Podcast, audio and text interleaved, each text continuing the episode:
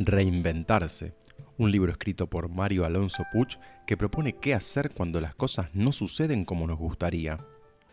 Todos nos enfrentamos a obstáculos paralizantes en la vida, cuando creemos que somos incapaces de encontrar soluciones y abandonamos.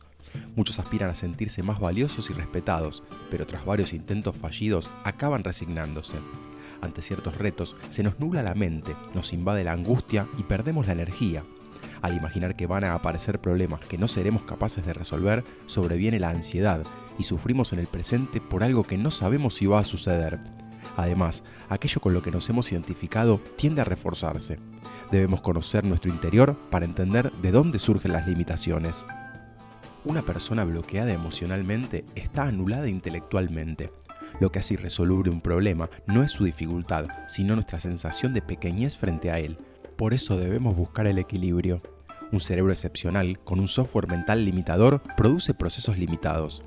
Nuestro software mental se programa principalmente a través de experiencias, que son las referencias para la operación futura. Cuando cambiamos los programas mentales, modificamos la estructura de nuestro cerebro.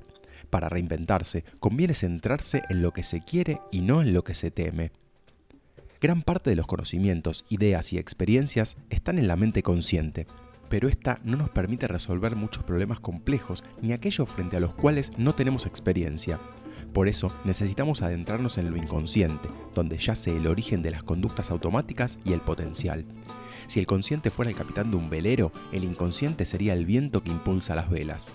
Existen filtros mentales que alteran nuestra percepción por medio de emociones y cuando cambiamos la forma de ver las cosas, las cosas cambian. Una emoción produce cambios fisiológicos temporales que afectan al cuerpo y su prolongación genera estados de ánimo que pueden impactar en nuestra salud.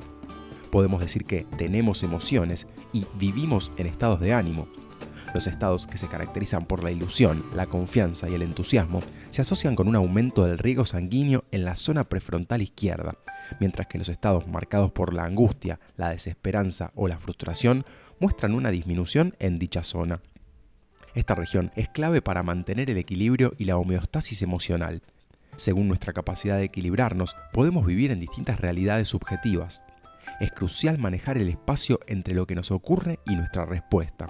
Si no reemplazamos las reacciones automáticas por respuestas elegidas, no hay verdadera libertad interior. Nuestra atención es selectiva y tiende a ver únicamente lo que buscamos de forma activa.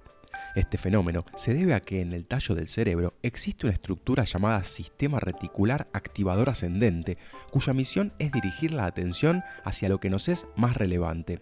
Una forma de dirigir la atención es mediante preguntas, ya que toda pregunta es una invitación a mirar en una dirección determinada. Cuando las cosas no ocurren como nos gustaría, tendemos a rebelarnos, frustrarnos y buscar culpables o soluciones fuera, pero solo podemos cambiar lo que está a nuestro alcance. En la vida aprendemos lecciones para poder desplegar nuestro potencial. No hay amigos ni enemigos, solo espejos que nos permiten reconocernos. Es la aceptación lo que impulsa a la acción, a asumir responsabilidad y a tomar conciencia de que somos capaces de actuar. En el momento en el que nos abrimos a la posibilidad de aceptar, también nos abrimos a que pueda haber una oportunidad en aquello. Pero el potencial se revela fuera de la zona de confort y frente a lo desconocido. Si primero buscamos el ser, nuestro hacer es congruente y da lugar al tener, y es nuestro nivel de conciencia lo que determina el nivel de ser. Muchos místicos se han referido a un periodo de confusión, tristeza, miedo y soledad denominado la noche oscura del alma. Para superarla, se debe avanzar con coraje y confianza aunque no veamos la salida. La búsqueda de uno mismo es un acto heroico que implica aprender a superarnos una y otra vez para expandir los límites de nuestra identidad y descubrir lo extraordinario en lo ordinario. Para colaborar conscientemente en la transformación es útil mantener una postura física correcta, dormir y descansar lo suficiente y dejar trabajar el inconsciente, hacer ejercicio físico, practicar mindfulness, valorar lo que nos sucede como oportunidad de crecimiento y no perder tiempo con preguntas irrelevantes. Al trascender el ego, cambia la experiencia de la realidad. Se experimenta el dolor, pero no el sufrimiento. También las emociones, pero sin quedar atrapados. Vemos la interconexión de todo. Descubrimos que el daño que hacemos se nos vuelve en contra. Desaparece la ilusión del tiempo y solo existe un presente continuo de aquí y ahora. Hay libertad de elección porque se trascienden los hábitos. Sentimos compasión por el sufrimiento de los demás y tenemos más capacidad de perdonar Experimentamos el amor incondicional porque percibimos la verdadera belleza de los otros.